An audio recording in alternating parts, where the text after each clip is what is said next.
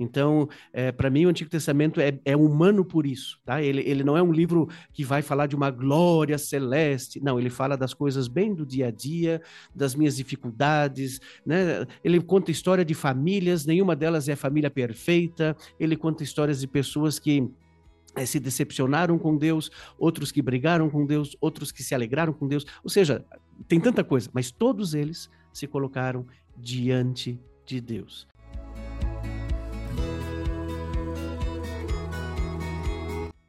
Bom dia, boa tarde, boa noite, seja muito bem-vindo ao Teologia Essencial Podcast. Eu sou Alex Stahlhofer, sou seu host neste episódio onde vamos falar de Antigo Testamento e o que o Antigo Testamento tem a ver com a nossa vida de fé, o nosso cotidiano como cristãos. E para isso, naturalmente, nós tínhamos que ter um time de peso aqui neste episódio para tratar desse assunto.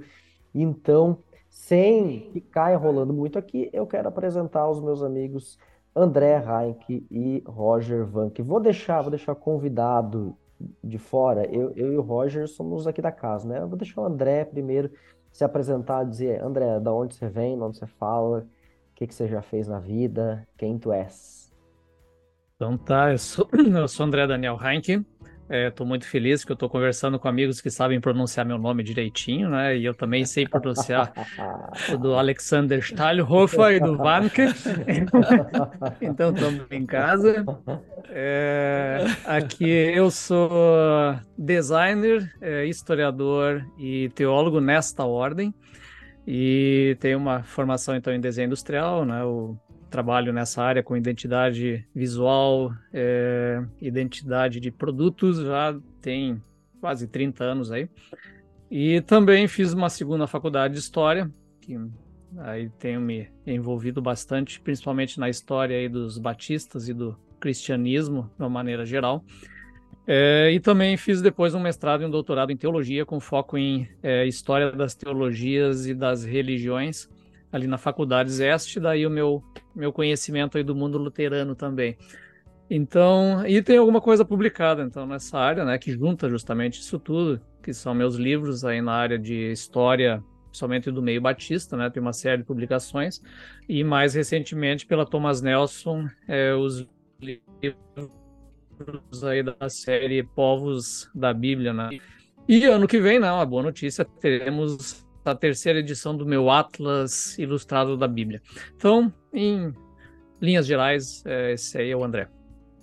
Então, para mim também é uma alegria poder estar com vocês e também, André, contigo, é, que a gente tem se tornado, inclusive, é, leitor aí dos teus livros, é, a gente fica muito feliz.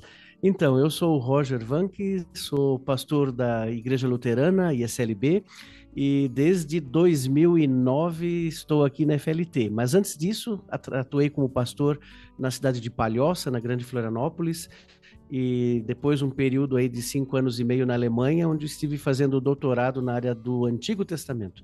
E o meu foco tem sido a tradição sapiencial, o livro de Jó, que nos últimos 20 anos aí tem dado bastante, bastante trabalho, né? Bastante trabalho e tem sido muito especial, inclusive poder é, compartilhar em outras lives aí, desde a pandemia, aí eu já perdi as contas de quantas lives eu tive que é, fazer em função do Jó, a convite aí de comunidades e de, e de é, de regiões e desde 2019, então, também sou diretor aqui da FLT e por isso quero também, em nome da direção, dar as boas-vindas para ti, André. Que legal que pode estar conosco aí. Show de bola, maravilha. Gente, para a gente começar aqui a nossa conversa, né? A gente bater um papo legal sobre o assunto que está na mesa, né? Qual é a, a relevância aí do Antigo Testamento para a vida cristã, que, que ele importa, né? É, eu me lembro de uma questão que sempre vem aí nas redes sociais, o pessoal, e não só na rede social, também na igreja, né? Às vezes o pessoal vem com um papinho assim de ah, Antigo Testamento é ou até o pessoal fala o Velho Testamento é velho, é antigo, já passou. O que importa agora é Jesus, né? A gente quer saber de Jesus. O Antigo Testamento fica para trás.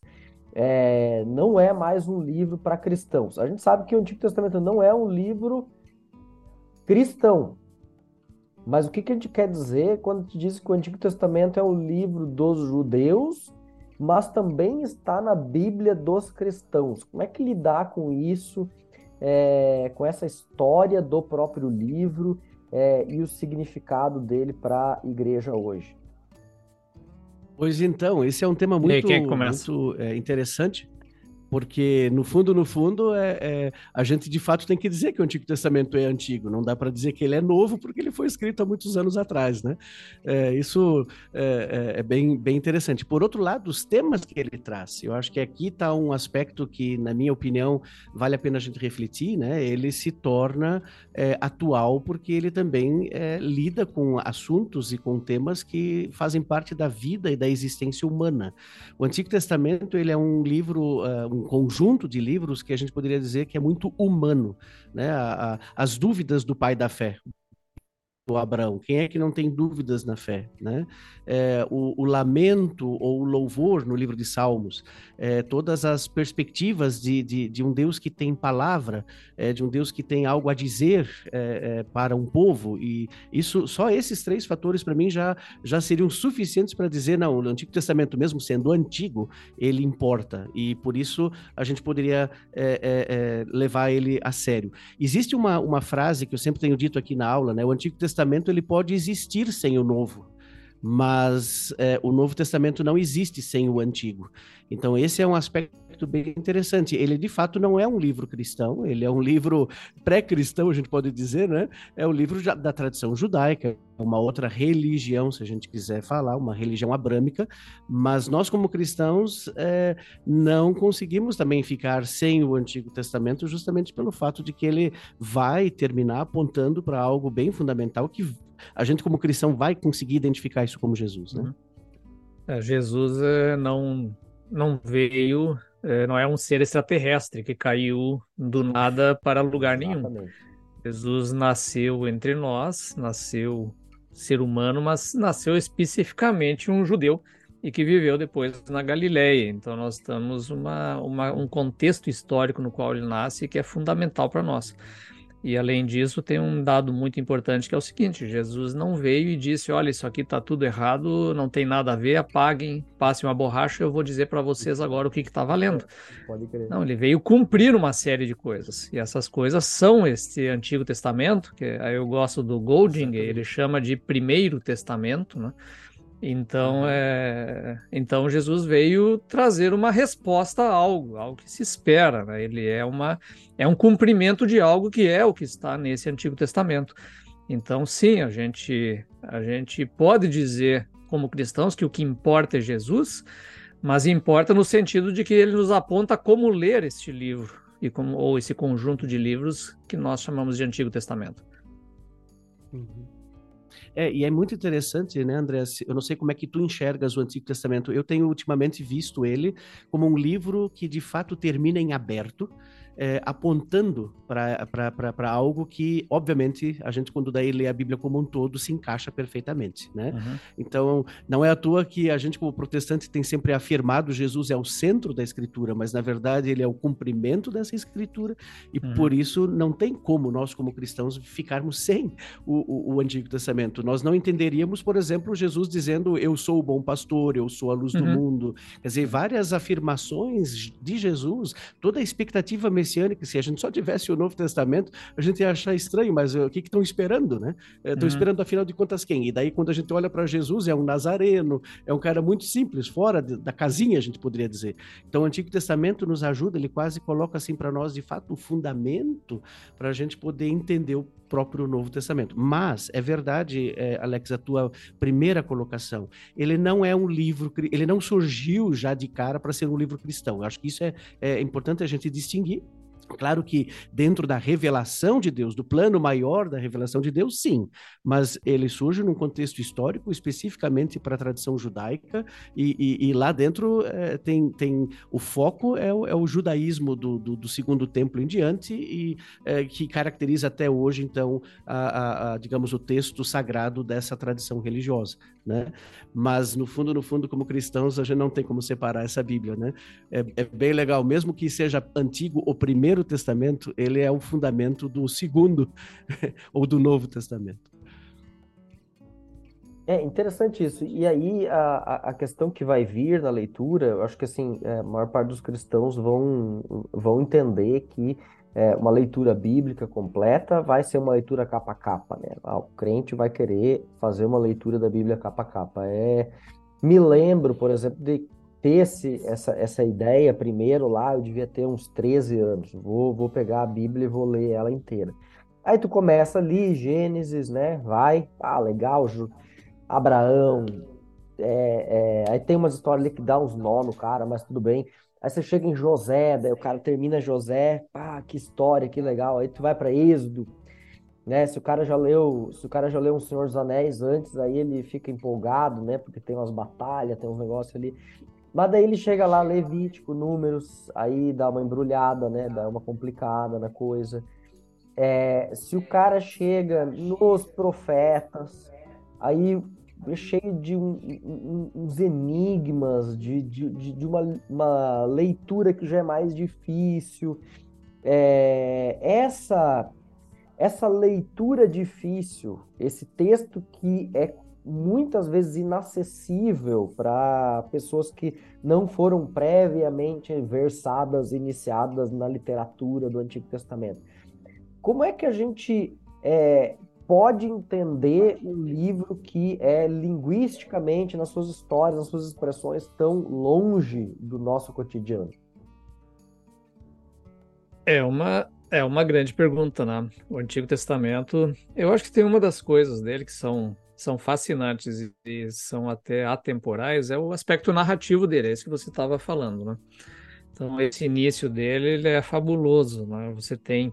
Aliás, o próprio sentido geral da Bíblia, né? uhum. o fato da Bíblia como um todo, aqui eu falando da Bíblia cristã, que junto ao Novo Testamento, ela começar com a criação de todas as coisas, o início de tudo e terminar com o Apocalipse com o final de todas as coisas e o reinício de tudo, né, os novos céus e nova terra, uhum. ele dá um sentido de uma grande história, de uma, de uma grande narrativa, de uma grande meta-história que nós estamos vivendo. Né? O que não deixa de ser uma filosofia da história também, né? a própria Bíblia tem isso. Então, eu acho que a, uma das coisas é, que, que ajudam a entender um pouco melhor o Antigo Testamento é, é, é ler ele entendendo que ele está dentro de algo maior que ele está dentro de uma grande narrativa de algo do que Deus está fazendo. Nesse sentido, tem uma série de elementos nele que são é, que são como é que você contingenciais, que tem a ver com a realidade do momento, uhum. aquilo que deve ser, é, pelo qual se deve passar para chegar em outro lugar adiante. Né? Então isso não serve muito de consolo, mas é, eu, eu acho que você ler e entender que tem muitas coisas que não são exatamente passíveis de entender e aceitar esse mistério, eu acho que é uma coisa, é, é uma postura, a princípio em termos de postura, que é interessante ao lidar com o Antigo Testamento. Né? É porque o, o, o, texto bíblico ele é intencionalmente lacunar, ele é assim. Uhum. Ele nos convida a refletir e a tentar, é, a nos colocar junto a esse texto para ver quais são os significados que estão aqui por trás dele das próprias narrativas, né? Uhum. Então esse é um aspecto que é, é, que eu acho compreender que ele é intencionalmente enigmático muitas vezes. Muitas vezes já me perguntaram em sala de aula assim, por que que Deus queria matar Moisés? Então, é, que tem um dado momento, Moisés está indo lá e né, a esposa dele Sim. pega e, e, circuncida os filhos, joga a pelezinha lá do, no pênis, no pé do. É, um, é uma cena bizarra, né?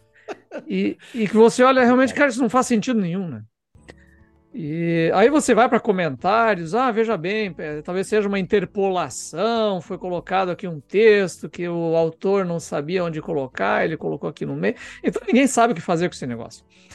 Então, na verdade, a Bíblia ela tem muito dessas coisas, e não é porque ela foi mal escrita, pelo contrário, porque ela foi escrita de uma maneira fabulosa sensacional que nos convida a refletir sobre essas coisas.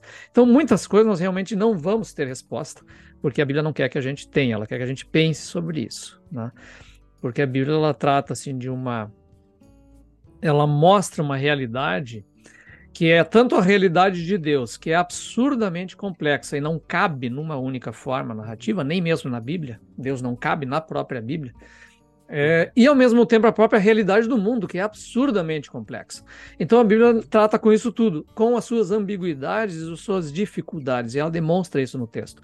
Então acho que a, gente, primeira coisa a gente tem que ter uma postura de humildade com esse texto, de ler e entender, olha, cara, tem coisas que estão aquém de mim, mesmo que eu tenha todos os estudos. Agora, fora isso, gente, é... aí eu tô lembrando do filósofo, como é que chama? Barros. Eu esqueci, sempre esqueço o primeiro nome dele. Clóvis. Esse Clóvis bem Barros. midiático agora, ele diz. Oi?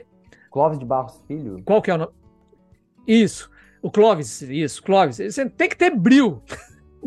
eu vou ler esse negócio e vou entender, eu tenho que ter brilho, tenho que me esforçar. E aí sim, você precisa ir buscar uma ajuda de uma Bíblia bem comentada. Você, se é luterano, você tem a Bíblia da Reforma, tem ótimos uhum. comentários, você tem outras uhum. possibilidades né, simples de ter um primeiro acesso a esse texto. Fora isso, claro, daí outros comentários e tudo mais que vão te auxiliar nele. Né? Então a Bíblia geralmente eu não é, é, essa leitura capa a capa ela é importante, mas numa aproximação.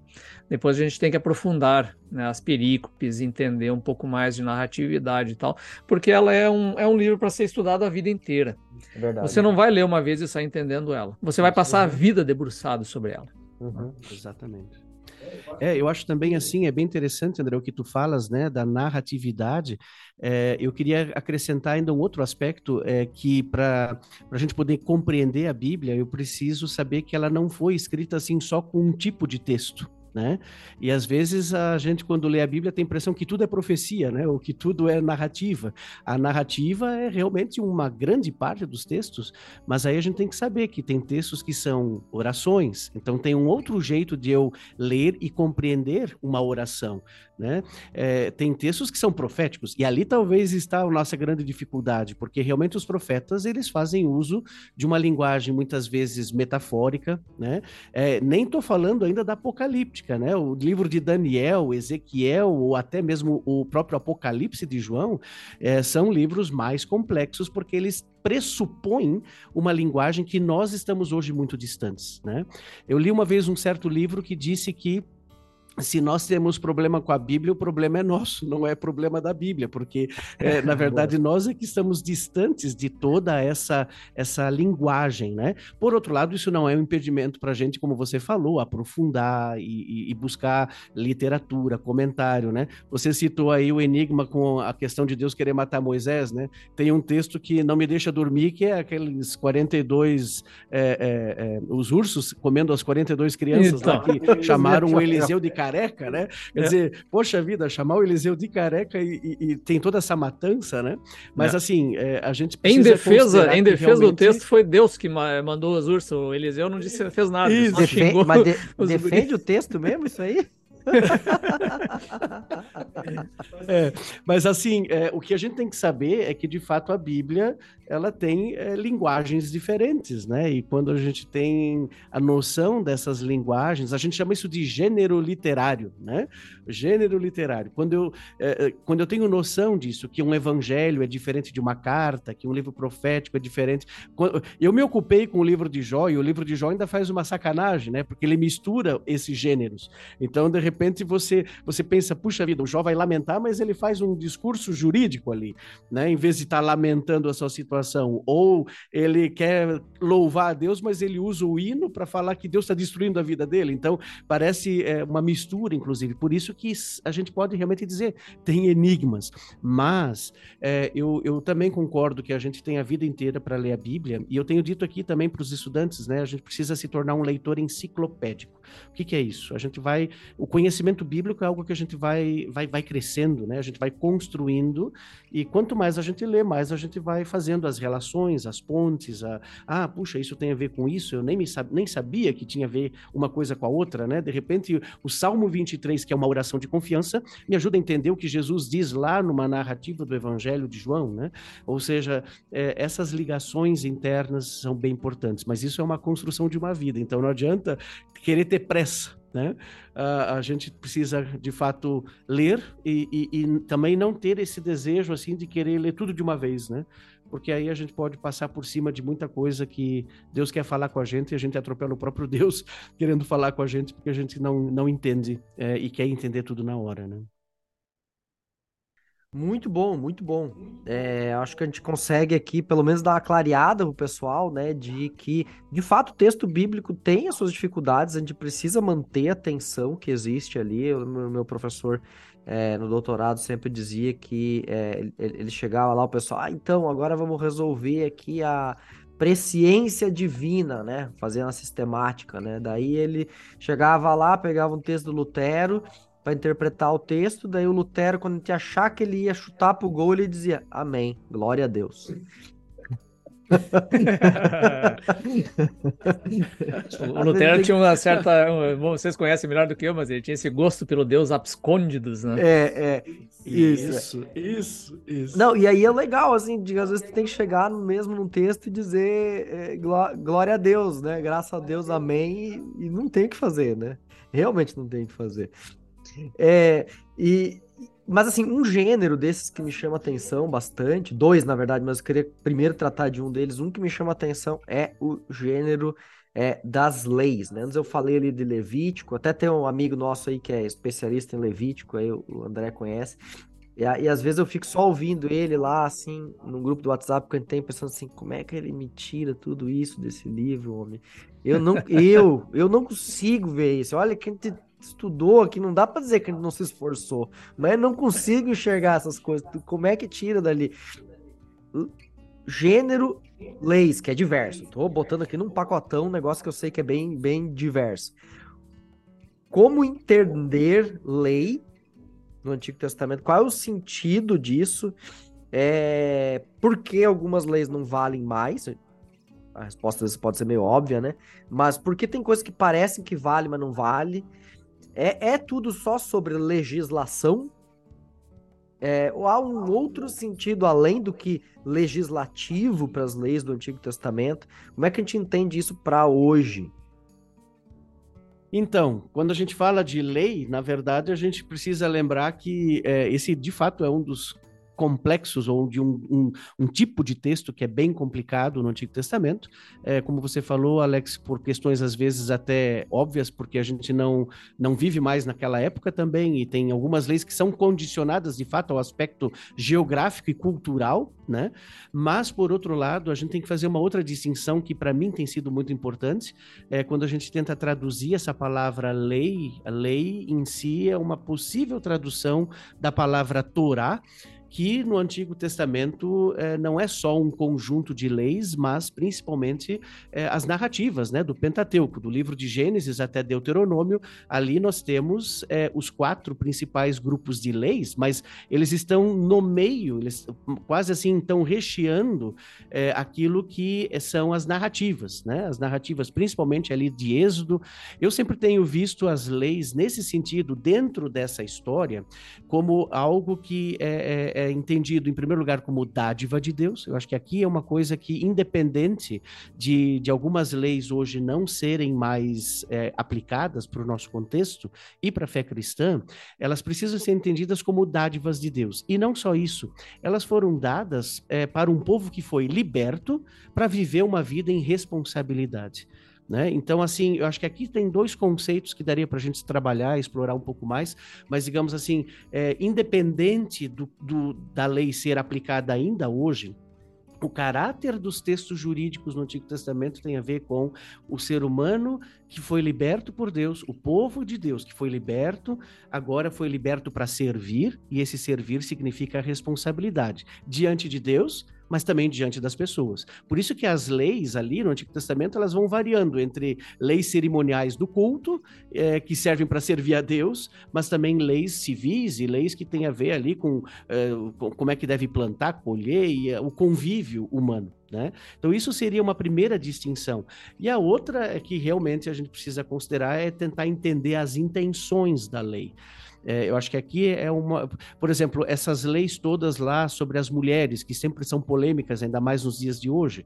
É óbvio que tem algumas coisas que não se aplicam mais, mas qual é a intenção daquela lei? Era a proteção, a proteção da mulher. Ou as leis que falam do órfão, da viúva e do pobre, né? É óbvio que nós temos hoje as pessoas que, que precisam do cuidado, então a intenção da lei está em garantir o direito dessas pessoas desfavorecidas, mesmo que a aplicação dela seja seja diferente hoje, num Estado democrático de direito que é o Brasil, ou, digamos, é, dentro do contexto jurídico da Constituição Federal do Brasil e assim por diante, né? Então aqui eu vejo que a gente precisa fazer distinções, mas a intenção da lei é proteção, é, é a questão de, de, de, regular os conflitos, né, diante das pessoas, né? E ao mesmo tempo, se você entende que isso é uma dádiva de Deus para um povo viver em responsabilidade, é, aí dá para fazer prédica de qualquer texto de lei. assim eu penso, pelo menos, né? Uhum. Eu acho que é, acompanhando o que o Roger está falando, né, também é, nessa linha, mas antes de chegar nessa linha, eu queria comentar outras duas coisas que é, em Jesus a gente tem que lembrar o seguinte, né? Em Jesus nós temos o fim do sacrifício. Isso. Porque todo esse culto e todo esse sacrifício aponta para o sacrifício que ele faria. Então, uma vez que ele fez, o sacrifício acabou. Então, tudo que a gente tem em termos de sacrifício, ele está lá como uma espécie de registro histórico, nos aprontando para é, algo que vai ser feito e que está resumido na figura de Cristo. Então, nós temos aquilo como o autor de Hebreus vai trazer, né, o tabernáculo, isso tudo Exatamente. como uma sombra de algo que viria, e esse algo que viria já veio, é Jesus Cristo. Então, esse é um dos aspectos quando a gente lê essas leis, para não cair no erro de ver lá esse monte de sacrifício levítico e achar que de alguma maneira a gente vai fazer, porque você não está lendo Hebreus junto com isso. Né? Então, uhum. é, você tem que entender que Jesus representa o final do sacrifício. Então, esse é um dos pontos. Segunda questão é que temos também uma série de leis que são de, sobre a pureza e a separação né? Então, tem coisas estranhas para nós. Né? Por que, que não pode é, juntar numa roupa um, te, um, tecido feito de linho junto com é, algodão, ou seja o que for? Não, não lembro qual é a, a, distinção ali do texto bíblico. Mas não pode ter essas coisas. Quer dizer, o, o, o a rigor, você não pode usar uma roupa sintética. Né? para mim já é ruim porque eu, me, me, dá coceira, me dá, sabe, Isso. suor, etc. Então eu só uso 100% algodão. Então eu tô dentro da lei. eu tô dentro da lei porque eu não tô misturando né, o, as peças. Mas ainda assim, né, outras coisas, você não pode cozinhar né, o, a, é, a carne da, né, do animal é, no leite da própria mãe, sabe? E tem alguns elementos que a gente vai vendo que tem uma certa profundidade do que está sendo se tratar ali, né? Ou não, não misturar né, o leite com a carne, etc. Que envolve muito uma questão de uma noção de separação e principalmente uma, uma, uma é, a questão dietética, né? Não pode comer carne de porco e tal, que é uma distinção que acontece desse povo para o gentil. E nós temos que lembrar uma coisa importante, é que nós somos gentios. Né? Uhum. Então esses aspectos eles são para aquele povo, não são para o gentil. O gentil não está obrigado a nada disso. Né? E nós, se olhar pelo aspecto exclusivamente da lei, ela não é para nós, ela é para eles. E quando você vai a Paulo e descobre com em Paulo que aqui em Cristo essa distinção cai. E então, claro, alguns vão interpretar o quê? Que o gentil entra para essa comunidade de Israel agora está obrigado a isso tudo. Mas não é o que Paulo está dizendo dizendo que ele tem todos os benefícios do reino de Deus permanecendo como tal, ou seja, permanecendo como gentil. Então ele não está obrigado rigorosamente a nada disso. Então a gente vai entender o que dessas coisas para nós o que é o sentido profundo desses textos, que é aquilo que o Roger estava falando antes, que é o que Jesus nos aponta, né? A questão da lei é encontrar a sua intencionalidade mais profunda e o que, que eu vou fazer a partir disso. Então, é, é, e, e, no sentido de transformar o meu coração em aquilo que eu sou, e não necessariamente de uma série de coisas que pode e não pode fazer, numa obediência cega a isso, e, e não é nada do que Jesus está propondo. Por isso que Jesus mesmo, nas coisas que ele fala, ele não aplicou um, uma questão de lei para essas coisas. Então, ele diz: olha, para alguém ser salvo tem que vender todas as coisas e segui-lo. Para um rapaz, isso valeu porque aquele rapaz estava possuído pelo desejo da riqueza. Agora, chega para o Zaqueu, o Zaqueu ofereceu vender a metade das coisas dele, e Jesus diz: a salvação entrou, ele entendeu. Quer dizer, não é a questão de vender tudo, é a questão de que onde está o teu coração, entendeu o sentido profundo. Então, quando em Jesus, e por isso que a gente sempre insiste que Jesus ele nos, é a chave hermenêutica, né? ele que nos ensina a ler isso tudo, nós vamos entender qual é o sentido disso. A gente vai entender que o sábado ele não é para não fazer. O sábado é a oportunidade de fazer o bem e não de ter uma série de coisas que você não pode fazer. Qual é a intenção? A intenção é o bem do ser humano, é a vida. Né?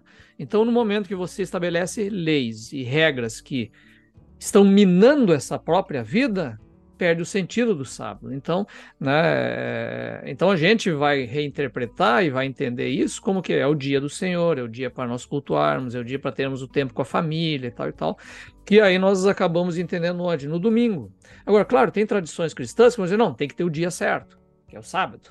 Entende? Então você vai ter a discussão de qualquer maneira em torno dessa man... de qual é o sentido profundo e como ele é aplicado. Mas essa é uma questão é, fundamental nossa para a gente é, trabalhar né, esse sentido da lei. Né? Então, é, eu sempre digo para meus alunos, quando a gente estuda, por exemplo, Levítico ou é, Números, né? É, cara, não se lê isso sem ler Hebreus. Não, você tem que entender lá também. Uhum. Assim como né, não se dá para ler o Decálogo, os Dez Mandamentos, sem lembrar do grande mandamento que daí Jesus vai reinterpretar, do amor a Deus, acima de Exato. tudo, e o amor ao próximo. Né? Quer dizer, Jesus foi muito genial, ele conseguiu reduzir 613 leis em duas. Exato. né? e, e, que resumem, de fato, toda essa dimensão. Né? E que já estava lá na lei, né? Essa pista já estava lá. É verdade, é verdade. Essas coisas, né? E, e, aí, assim, porque a gente ouve muito assim, ah, mas a gente tem que ler a Bíblia a partir de Jesus, né? Daí tinha aquelas as posições, uma vez eu, eu, eu conversei com um rapaz, não vou citar, citar nome aqui, cara meio famosinho na internet, é, mas que, que dizia assim, não, não, mas a partir de Jesus nada mais faz sentido, a lei não faz mais sentido, Moisés não faz mais sentido, o Antigo Testamento fica só como uma uma lembrança de moralidade, uma lembrança que Deus também agiu lá e tal, mas o que importa agora é Jesus. Uma posição assim, que a gente chama de antinomiana, né? O desprezo com, com a lei. Mas aí o que, que significa agora olhar para o Antigo Testamento da ótica de Jesus? Uma leitura cristocêntrica do Antigo Testamento. O que é que significa isso? É, ou isso é possível, isso é desejável? É, eu diria assim, ó, é, Alex, a questão do próprio Sermão da Montanha, Jesus nos dá o exemplo concreto disso, né? O Alex também mencionou isso, o, o, desculpa, o André mencionou isso um pouco antes, né? Jesus não revogou essa lei. Ele justamente vai dizer, ó, vocês ouviram isso, mas agora eu vos digo, Jesus é entendido aqui como o cara que radicalizou a lei. Eu até às vezes ouso dizer que é mais fácil seguir a lei de Moisés do que o Sermão da Montanha, tá? Porque é, é realmente complexo. eu já ouvi comentários você nesse lê nos detalhes. É, né? já ouvi comentários nesse sentido, inclusive do mundo judaico, dizendo, olha, vocês complicaram um negócio que era bem mais fácil. é, então, assim, Jesus, ele de fato não revogou, mas sabe qual é o mais especial? É aquilo que o André falou, que Jesus cumpriu essa lei. Né? O, o, o a finalidade da lei apontou para Cristo e ele cumpriu essa lei. É, e, e, por isso, é, a, a, salvação não vai ser por, por mérito de cumprimento de lei também. Né? Então, nesse sentido, é, Jesus não, não revogou, ele vai dar um novo significado. E talvez o que mais é, é, é interessante dentro disso, e que é a única coisa que nos distingue de qualquer outra religião, aliás, entre aspas, né, é a questão do amor ao inimigo. Por exemplo, Jesus ali vai ser extremamente radical, porque amar ao próximo e amar a Deus era muito fácil para a tradição judaica, entre aspas, de novo dizendo. Mas uhum. aí Jesus, no Sermão da Montanha, ali no capítulo 5, ele piora o caldo, porque daí ele vai dizer, olha, se você diz que ama o próximo, o que, que você faz de diferente? O que, que você faz a mais? Né? E daí ele vai justamente entrar no critério do, do orar e, e amar o inimigo. Ou seja, também para nós hoje como cristãos, dizer que um cristão tem que amar o próximo, isso é algo óbvio, mas é, as outras tradições religiosas também fazem isso. Inclusive os ateístas amam a, ao próximo. Quer dizer, o, o, diferente está exatamente na radicalização da lei.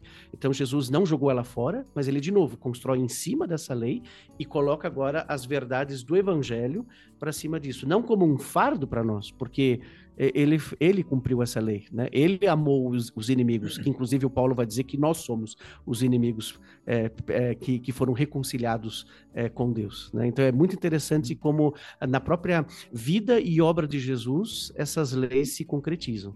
Bem, uhum. É bem uhum. importante a gente perceber isso. Ele, esse aprofundamento é fundamental, né? Quando ele diz, olha, eh, você, vocês dizem não matar, quer dizer, eu não matar alguém, estou cumprindo a lei. Mas se você sentiu o ódio que leva à morte, você já descumpriu a lei, porque ele está aprofundando isso. E eu vejo diariamente pessoas sendo assassinadas nas redes sociais, na internet, porque o ódio está comendo solto ali. Então você vê Isso é morte é o tempo todo ali, né? Sim. Entende? Então é, a gente, quando sente essa raiva, você pensa, puxa vida, né? É, isso está dentro de mim, esse mal está dentro de mim. Então, quando Jesus nos mostra essas coisas, a gente vai aprofundando esse texto e vai lendo, olha, tem mais aqui do que aparentemente aparece numa série de dez leis, né? Eu, por exemplo, o honra teu pai e tua mãe.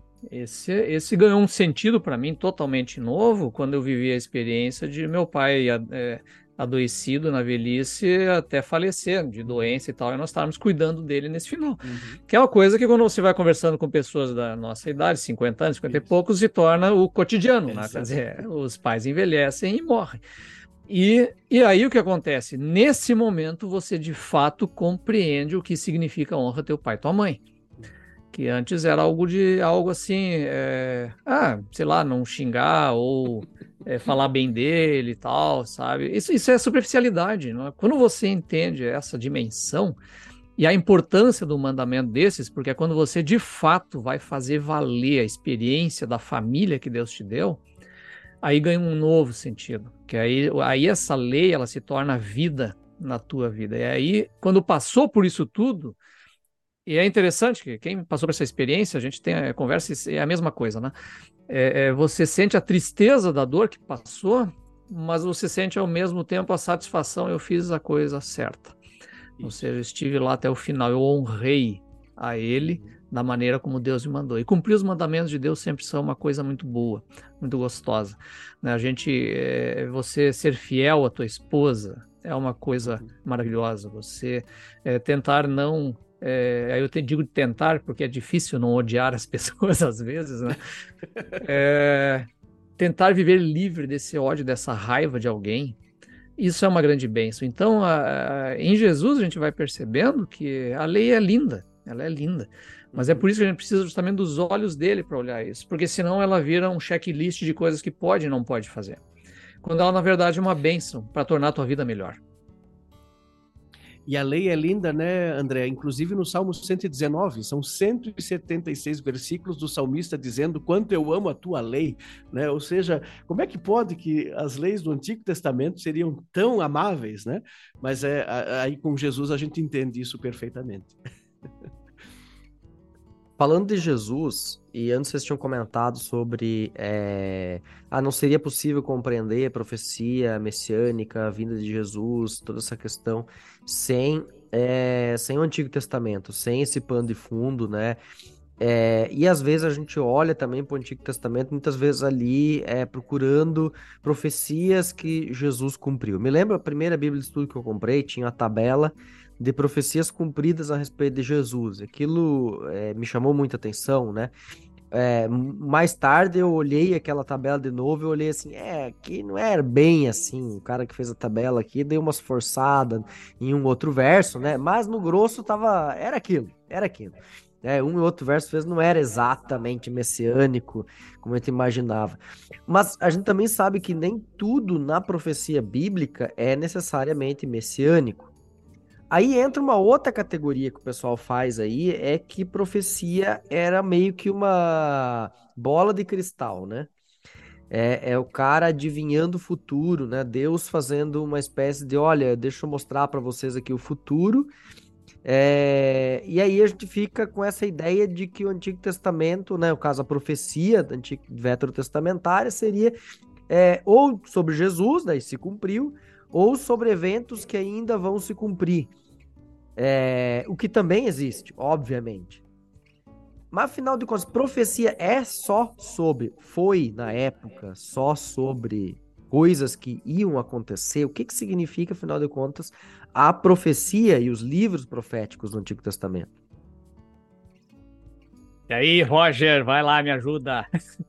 tá bom, vamos lá.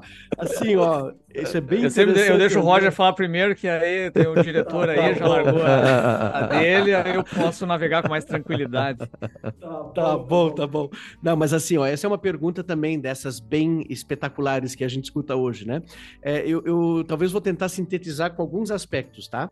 O primeiro é que nós, a, a nossa Bíblia, Uh, o Antigo Testamento, para nós como cristãos, ele tem uma outra estrutura, certo? Ele termina com os livros proféticos. E isso é, tem uma razão histórica é, para poder entender isso, porque ele, a, a, ordem vem da tradução grega da Bíblia, da Septuaginta, que botou os livros proféticos para o final. Inclusive, na Bíblia grega, que surgiu lá por volta de 200, 100 a.C., o livro de Daniel é o último livro do cânone grego. E no nosso caso é o livro de Malaquias. Então, desde essa perspectiva, que naquele contexto histórico tinha uma expectativa messiânica muito forte, é, é, é, isso impregnou a igreja desde a sua história. Então, nós somos quase que forçados canonicamente dizendo, a ler uh, o Antigo Testamento e os profetas como alguém que está anunciando a vinda de Jesus ou somente profecias messiânicas. Se você pega a Bíblia hebraica, os profetas estão no meio. É, o último livro da Bíblia hebraica, hebraica é Crônicas, né? Então os profetas estão lá no meio, eles têm uma outra compreensão, eles entendem os profetas como intérpretes da lei. Agora, deixa eu dizer uma coisa, é, para mim também é importante que a gente entenda que, de fato, existem profecias que se cumpriram em Jesus mas dá para contar em todos os dedos das duas mãos quantos textos messiânicos sobre Jesus existem no Antigo Testamento. São nove nove textos de 14 livros proféticos. Então, tem alguma conta que não fecha. Ou seja, os profetas falaram de outros assuntos. Eles falaram, eles tiveram uma crítica social muito forte. Isso não é profecia messiânica. Né? Se a gente pensa no Amós, o Amós é, ele é um cara que denunciou toda essa injustiça social e assim por diante. Ou o Oséias, o Oséias está falando da idolatria do povo de Israel, ele não tem nenhuma é, é, profecia messiânica a não ser o que o Mateus pegou dele assim com uma pinça lá do Egito, chamei o meu filho, né? É, só para justificar que Jesus foi para o Egito, mas no contexto de Oséias, está falando do povo de Israel que foi libertado do Egito. Então, nesse sentido, a gente precisa entender que não são todos os textos textos proféticos que são messiânicos. E uma outra coisa, é, os textos proféticos eles tiveram o cumprimento deles também no período do Antigo Testamento. Isso é um critério que a gente precisa lembrar lá do livro de Deuteronômio, capítulo 18, que o profeta é verdadeiro, ah, ele, o critério para distinguir quem é o profeta verdadeiro do falso é o cumprimento das suas profecias. E, ligado a isso, um profeta verdadeiro vai ter a sua profecia registrada. Então, isso também é interessante, que os livros proféticos vão surgindo ao longo dos séculos. Nós temos praticamente aí 600 anos de profetismo no Antigo Testamento. Eles vão surgindo é, é, e, e vão sendo atestados porque a sua profecia se cumpriu. Vou dar um exemplo para vocês. Se vocês abrem o livro de Amós, de Oséias, eles vão falar do dia do Senhor. O dia do Senhor em Amós e Oséias se refere ao exílio assírio, a invasão dos assírios, é, que aconteceu em 722 a.C. Então se cumpriu a profecia de Oséias e Amós. Quando você abre Sofonias e Abacuque e o Jeremias, também vai se falar do dia do Senhor. E daí o dia do Senhor é a vinda dos babilônicos, que aconteceu 130 anos depois e que também aconteceu e se cumpriu, e por isso esses profetas foram considerados verdadeiros. Aí o Jeremias, no seu livro, vai profetizar que depois de 70 anos, o povo vai retornar para é, é, Jerusalém. E aí você abre o livro de Ageu e Zacarias, que relatam exatamente o retorno dessas pessoas para Jerusalém. Então, esses, esses textos proféticos, eles foram ditos num contexto histórico, mas não para um futuro para se cumprir em 2054 né, foi dito para se cumprir num, num, período de tempo coerente e correspondente ao próprio tempo do profeta. Então, isso acho que é importante a gente distinguir. Por isso que existem profecias que já tiveram o seu cumprimento histórico, mas ao mesmo tempo elas valem num outro horizonte para um cumprimento, é, é, digamos, cristológico. Né? O Jeremias, quando fala de um, da vinda de um renovo da descendência de Davi, esse cara se cumpriu lá com o Zacarias é, é, falando do Zorobabel. O Zorobabel é da família real, mas o mesmo texto vai ser aplicado ou vai ser entendido lá no Novo Testamento para Jesus. Desculpa, falei bastante, né, André? Mas Não, é, é aqui vocês pegam num assunto já é resolveu a parada, muito legal. Não é aquilo e aí é muito nocivo quando você pega esses textos proféticos e passa a imaginá-los a serem cumpridos ainda na tua época. Um tempo atrás Isso. o pessoal começou, sei lá, deu a guerra, tava na, um episódio na guerra da Síria em que Damasco foi destroçada, né? Então, pessoal, olha, tá cumprimento de Isaías dizendo que Damasco seria destruído. Gente, isso já aconteceu na invasão à Síria, lá isso. no século VIII Cristo, tudo tá, tá já acontecido naquele momento, né? Então tem coisas no texto, porque o que que acontece? As pessoas veem profecias contra Tiro, contra Damasco, contra o Egito, contra não sei o quê, em que o profeta ele está fazendo uso de uma linguagem poética recheada de metáforas e de hipérboles. Que aí diz o quê? Nunca mais haverá né, vida caminhando por sobre esse cara isso é uma hipérbole. Ele está dizendo que vai haver uma destruição tremenda mas não significa que vai ser um deserto ad infinitum ali. Então uh, aí as pessoas olham não mas Damasco existe ainda. Tiro né Sidom ainda existem lá cidade. Então é, é, então não aconteceu ainda. Não por quê? Porque está pegando aquele texto hiperbólico e querendo aplicar literalmente como se houvesse uma destruição agora que para sempre Deus nunca mais vai permitir essa cidade voltar a existir, como se essa cidade hoje fosse justamente habitada e fosse alvo do julgamento dos mesmos caras que foram é, alvo da profecia na antiguidade. É, é um negócio que não tem o menor sentido, entende? Então é, é preciso ler essas profecias com responsabilidade também, porque eles estão se referindo muitas vezes a pontos muito específicos de dado momento. E tem um grande detalhe que a profecia, ela no Antigo Testamento e no Novo também, ela tem o, grande objetivo do quê? De apresentar a imaginação de um outro mundo possível. Walter Brueggemann trata disso. Isso. Então ela Isso. tem que apresentar para o ouvinte: olha, vocês estão errados, estão em pecado, estão fora do plano de Deus, mas existe um mundo diferente disso possível, que Deus vai julgar esse pecado, mas ele está apresentando uma outra realidade possível. Vocês devem se converter para que esta outra realidade se torne esse, aquilo que Deus quer, que é o reino de Deus que vem a esse mundo. Então tem muita profecia que não se cumpre. Por que, é que ela uhum. não se cumpre? porque houve um arrependimento. Jonas é o caso mais clássico, ele vai lá e profetiza Isso. que vai ser destruída a cidade e não Isso. acontece. Por quê? Porque Deus tem prazer em não cumprir a profecia se há uma resposta humana. E essas coisas eu vejo passar muito batido quando se fala desses textos todos, porque o objetivo Deus não tem prazer na morte do iníquo. Uhum. Deus quer que ele se salve. Então, muitas vezes esses textos, eles também estão ali para não serem cumpridos. Então, você vê, por exemplo, Isaías com N profecias contra o Egito de destruição que vai acontecer, acontecer, e de repente ele diz: olha, vai haver um corredor entre a Síria e o Egito de pessoas adorando a Yahvé e, e junto com Israel. E, e, é um texto maravilhoso de Isaías falando disso. Depois que falou da destruição total do Egito de tudo mais. Mas como é que isso acontece? Né? Justamente porque a profecia ela está, é, ela vem para movimentar uma ação humana. Ela não está abrindo uma janela do futuro, de, de volta para o futuro, dizendo que vai acontecer lá. Ela está provocando uma movimentação humana. Esse é um, é um grande erro que a gente está costuma fazer na leitura dessas coisas. Então nós ficamos aguardando uma desgraça, quando Deus não quer a desgraça. Exatamente. Então a, ele quer o arrependimento. Então essas coisas a gente vai perceber, por exemplo, esses tempos é, a gente estava falando da aula sobre os assírios, né? Eu estava o pessoal me pediu sobre os assírios. Aí a gente tem é o povo mais desgraçado da antiguidade do Antigo Testamento. Que tem N profecias contra eles e de fato foram destruídos em condenação. Mas ao mesmo tempo tem lá o Isaías falando desses assírios adorando a Yahvé. E hoje você tem o quê? Uma comunidade cristã do Oriente de assírios. E esses assírios todos são cristãos. Então, a, a, você vai vendo como essas coisas funcionam na Bíblia. Assim, uhum. Ela não é, é, essa, essa coisa que você tem que pegar cada item que está escrito ali e tem que se cumprir literalmente ali, não, porque são metáforas dizendo de algo que Deus vai fazer. Que não precisa ter uma, um cumprimento né, é, literal de, de, que Deus, olha, eu vou é, derrubar, aplainar todas as montanhas, então vai ser só um vale, vai, nem montanha vai ter. Não é disso que o autor está falando.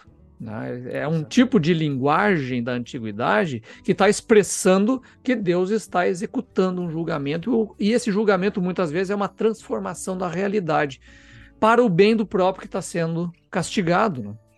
Por isso que às vezes eu gosto também de alguns autores, como por exemplo o Jacques Ellul, e ele trabalha num livro muito interessante, que depois não foi mais publicado, que é maravilhoso, que é Políticas de Deus, Política dos Homens. E ali ele diz o quê? Né? Que, a, que, Deus, que, que, que, que a, a palavra de Deus, a soberania de Deus, ela é múltipla, ela é flexível e ela é viva. E ela não é mecânica, de um checklist de coisas que tem que acontecer. Né? Então, o que, que acontece? A profecia ela vem, anuncia algo para o quê? Para colocar o homem em movimento, o ser humano em movimento. Uhum. E aí, a partir desse movimento, acontece a determinação daquilo que Deus vai fazer ou não vai fazer na história.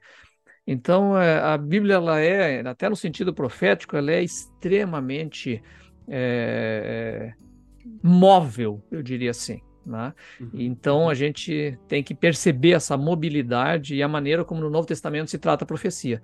Né? Eles pegam elementos lá que a gente olha, nunca tinha imaginado um troço desse, e está se cumprindo em Cristo. Quer dizer, a Virgem concebeu. Né, um texto é um texto interessantíssimo, porque ele está falando de uma moça que recém, recém casou, que até nasceu filho vai vir o julgamento sobre essa dinastia. É isso que ele está falando. E de repente o autor do Novo Testamento pega e diz: olha, isso aqui está falando de algo maior que vai vir, o quê? Que de fato é uma virgem que vai vir o Filho de Deus, né? Então, uhum. é, então essa, esse caráter da, da profecia a gente precisa entender também. Uma outra coisa que eu acho que é interessante a gente lembrar nos profetas é que Deus chama esses profetas porque ele não quer que o seu povo fique sem a sua palavra. E Deus anuncia a sua palavra para o seu povo, e essa palavra sempre é um anúncio de juízo, que no fundo é um convite ao arrependimento, e ao mesmo tempo também é um anúncio de salvação, que é uma exortação para uma vida diante de Deus, na perspectiva dessa vida melhor, como você fala, André. Então, para mim é bem importante a gente perceber que Deus, com o profetismo, não é só um, uma coisa futura, mas é uma palavra que tem perspectiva e que se encaixa na realidade é, vivencial daquele povo naquele momento, né? Como é bom a gente saber que Deus não deixa o seu povo sem a sua palavra. Muito bom, muito bom. Gente, para a gente ir para os finalmente aqui dessa nossa conversa, que assim já já deu para perceber que o Antigo Testamento é, pode ser enigmático, pode ser é, é, cheio de, vamos dizer assim, lacunas, né? E que elas são intencionais, mas que há uma riqueza gigante de conteúdo, há uma sabedoria enorme é, dentro do livro. E já percebemos que para a vida cristã, olha quanto aprendizado você já faz. É, só aqui de uma hora de conversa sobre o Antigo Testamento. Imagina então o que você pode ter se você de fato sentar e estudar o Antigo Testamento. E eu sei que às vezes isso, a gente às vezes tem aquela ideia, não, eu preciso sentar sozinho no meu canto e estudar ele e tal. É, é bom, ótimo que você faça isso tem muito material aí à disposição para isso. É, é, o André mesmo escreve livros para te ajudar a, a, a, decifrar coisas do Antigo Testamento. Os livros dele é, é vão ajudar muito você a, a, compreender várias questões de entorno, da cultura, da época, das personagens, dos povos que estão ali, nomes às vezes que você lê lá não entende. Isso é, é muito bom. Mas a gente precisa, muitas vezes, é aprofundar também no estudo com outras pessoas, né? De a gente é, se dedicar também no, no estudo dos livros do Antigo Testamento. Então é isso na tua igreja, tem oportunidade de um estudo bíblico, de um pequeno grupo onde você estuda o Antigo Testamento com outras pessoas. Não perca essa oportunidade de, de, de, se engajar no estudo aí, aí na sua igreja onde você participa, numa EBD, num, num estudo bíblico, tá? Participe disso, é muito importante. É, Para fechar aqui, eu queria que vocês comentassem algo que é muito próximo da nossa realidade de igreja e que está presente todo domingo todo domingo a gente tem salmos na igreja. Seja uma igreja mais litúrgica que vai ter uma leitura de salmos, seja uma igreja mais contemporânea que vai ter a letra dos salmos cantada no louvor da comunidade. O livro dos salmos está na boca do cristão. Mas, claro, às vezes a gente não conhece também a profundidade que é o livro dos Salmos, a quantidade de, de, de, textos que tem ali, que não ficam só no, na adoração, né, mas que vão para o lamento, é, é, que vão para a raiva explosiva que aparece dentro do próprio salmo, né? Um salmo imprecatório lá, né? de vingança e tudo mais. É, salmos para vida cristã. Que, qual é o significado do livro de Salmos para a vida cristã?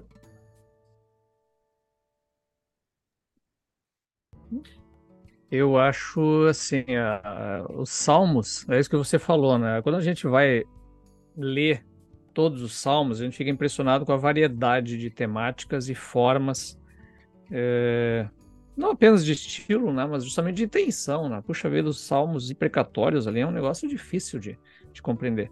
O que eu entendo desses salmos e a maneira como eu, eu tirei para mim, para minha vida cristã, é a é que a adoração a Deus e a, o relacionamento com Deus ele é algo que é transparente. Eu tenho que estar desnudo diante de Deus.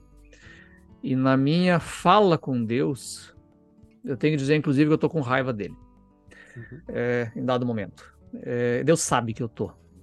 Então, de alguma maneira, isso é legítimo. É, os Salmos ele legitima a angústia e o sentimento humano. Eu acho que ele faz isso. Justamente por demonstrar coisas, sentimentos que não são nada bonitos. Né? Tem salmo que diz assim: Olha, é, eu queria. É, é, feliz aquele que pegar os teus bebês e esmagar contra a rocha. Isso é horripilante. Isso é horripilante. Uhum. É, é, um negócio assim, é, é, quando você lê aquilo lá e quando lê de fato a tradução que traz essa, essa intensidade, né? é, você fica pensando, o que, que, que é isso? Provavelmente essa pessoa que escreveu isso teve o filho dele esmagado contra a rocha por um babilônico. Uhum. Provavelmente. Isso. E aí a gente entende a dimensão desse negócio, de um clamor de alguém assim, Deus, tu não vai fazer justiça por esse negócio. Uhum. Eu vi o meu filho sendo arrebentado desse jeito. E ele tem a, a digamos assim, a, a sinceridade do coração dele dizer, eu gostaria que fizesse isso com o filho dele, para ele ver qual é. Uhum. Isso está fora da questão se é legítimo, se Deus vai ou não fazer, mas está dentro da sinceridade de um coração que está colocando essa uhum. questão diante de Deus. E, e, o Salmo me mostra isso. Uhum. É a mesma, é o mesmo impacto que você tem quando Roger, especialista em Jó, né? Quando você termina de ler Jó e, uhum. e depois de que Jó falou tudo aquilo para Deus, sobre Deus, e sobre a justiça de Deus, questionando aquilo tudo. E aí Deus vira para os amigos de Jó e diz: Olha, Jó falou adequadamente de mim. Aí eu digo: Mas como assim adequadamente de mim? Como é que Jó falou certo de Deus depois de tudo que ele falou? É porque eu entendo, pelo menos assim, é porque ele abriu o coração e falou de uma é, sem máscara, sem, sem joguinho de é, regrinha, sem joguinho de de ah, vou, vou, vou, vou, representar algo que eu não sou. Ele foi absolutamente autêntico. Então, os salmos, para mim, eles falam disso, eles falam de autenticidade na adoração. E nessa autenticidade, há momentos na vida que eu tenho a plena certeza que Deus vai resolver a parada. E eu canto a Deus e adoro a Deus por isso, eu sei que Ele vai, ele vai me, me ajudar. E há momentos que parece que Deus está absolutamente silencioso e eu, digo, eu grito e pergunto: onde é que tu está, Senhor? Onde é que você vai? Porque tem salmos que terminam com essa pergunta e sem resposta. Ele continua em silêncio. Né? Então, os salmos eu vejo dessa maneira. Eu vejo como o canto do coração. E aí, nesse sentido, ele é plenamente verdadeiro. É bem isso, André. É muito interessante, né? O livro de Salmos, ele, ele para começar, ele é o mais citado do Antigo Testamento dentro do Novo. Né? É o livro que, de fato, é, inclusive fundamenta a cristologia.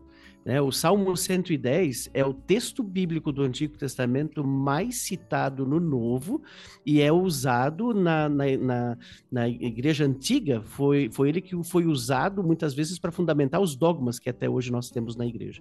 Então, o livro de Salmos, de fato, é algo importante. E é interessante, nós estamos falando aqui dos salmos de vingança, né? também chamados de imprecatórios. Interessante que a igreja cristã não o censurou, porque o livro de Salmos continuou sendo o, o, o livro de louvor e de oração oração da igreja cristã. Então, como é que a gente pode entender isso? É bem, vai bem na direção que você fala. Eu também tenho dito assim que os salmos de vingança são aquilo que é o politicamente incorreto diante do inimigo, mas o teologicamente correto diante de Deus porque ele me coloca, ele me livra da vingança, ele me livra da, da justiça própria com as próprias mãos. Então eu, eu posso delegar isso para Deus, que é o único que pode julgar qualquer pessoa, inclusive a mim mesmo, né?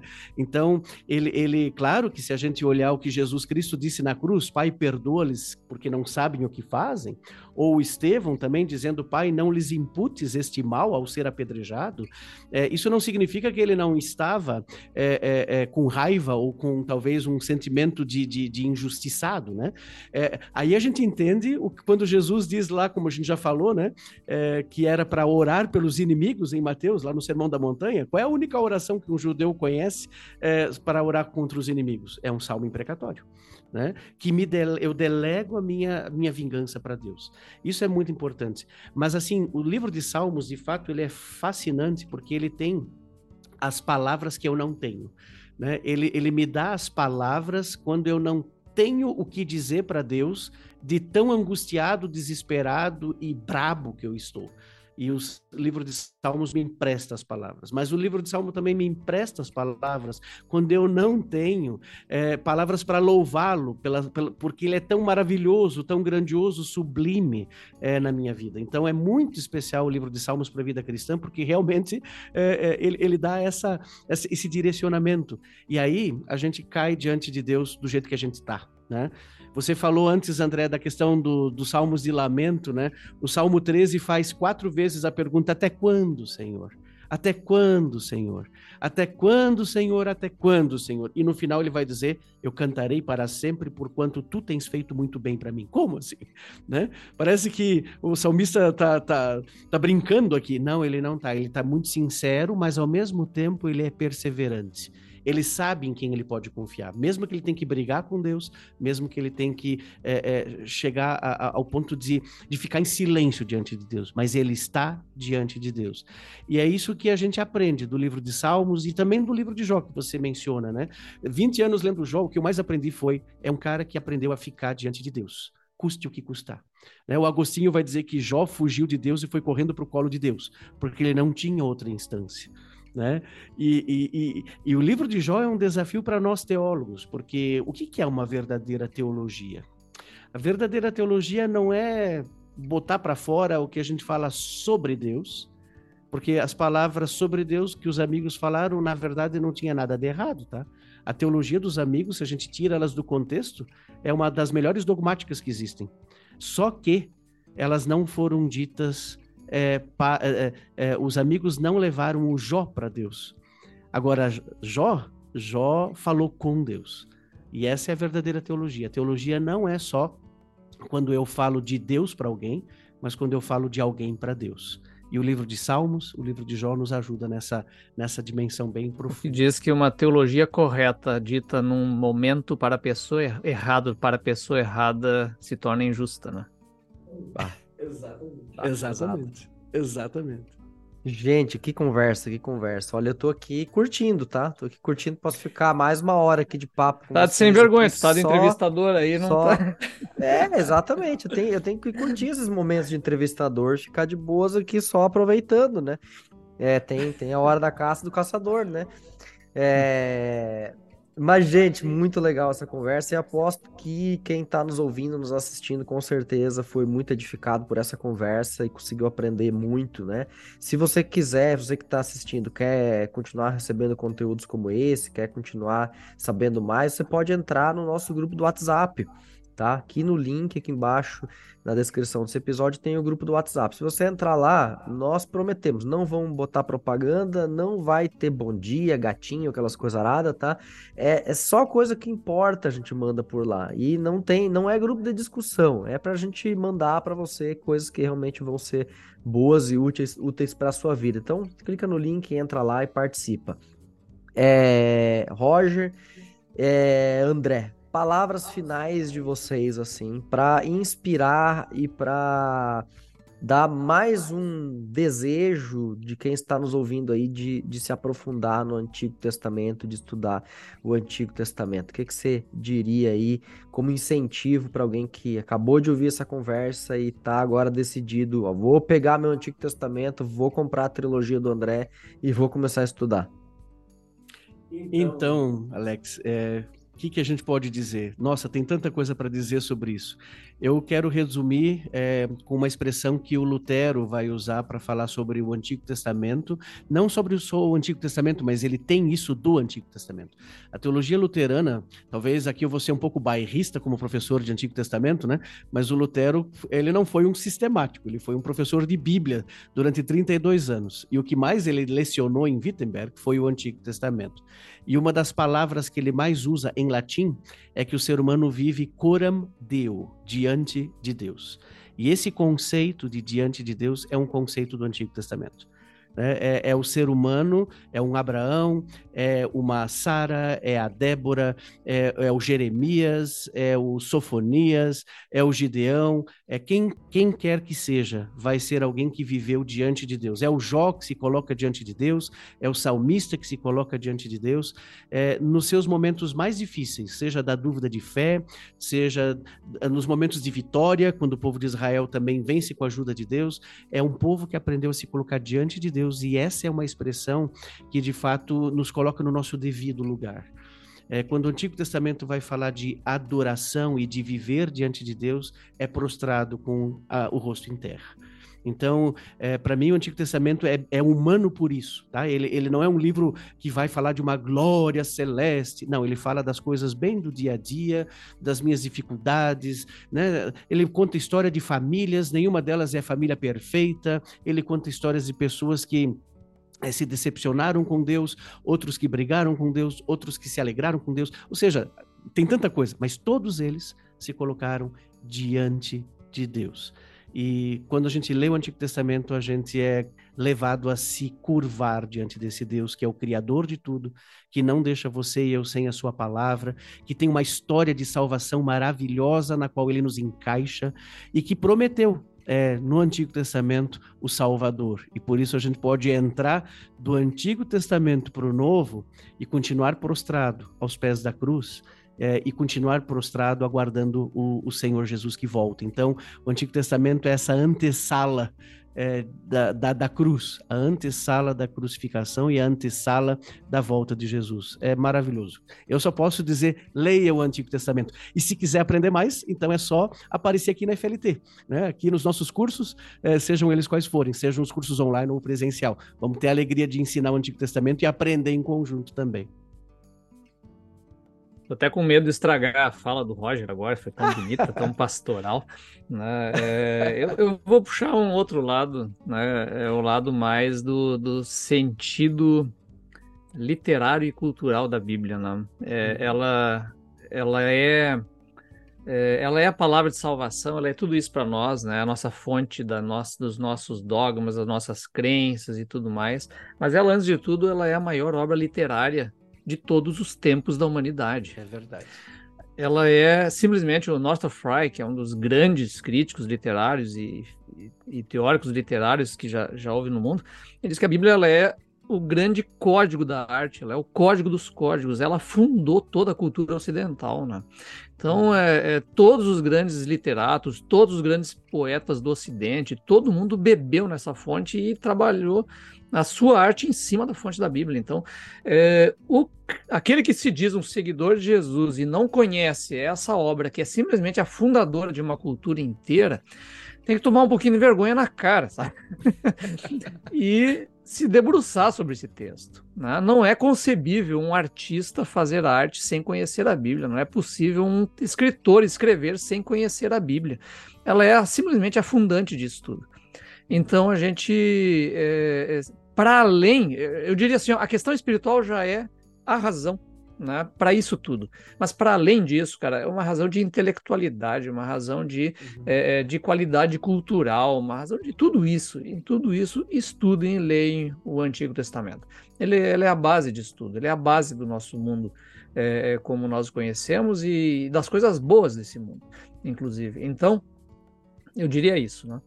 É, e como dica também, já que estamos fazendo um pouco de jabá, né, fizeram já da FLT, que eu recomendo, inclusive, do curso, é, um dos cursos eu fui professor aí, esses dias atrás eu tive a, a oportunidade, inclusive, de fazer a aula inaugural, né? Então eu já tô, já tô com um pezinho no mundo luterano.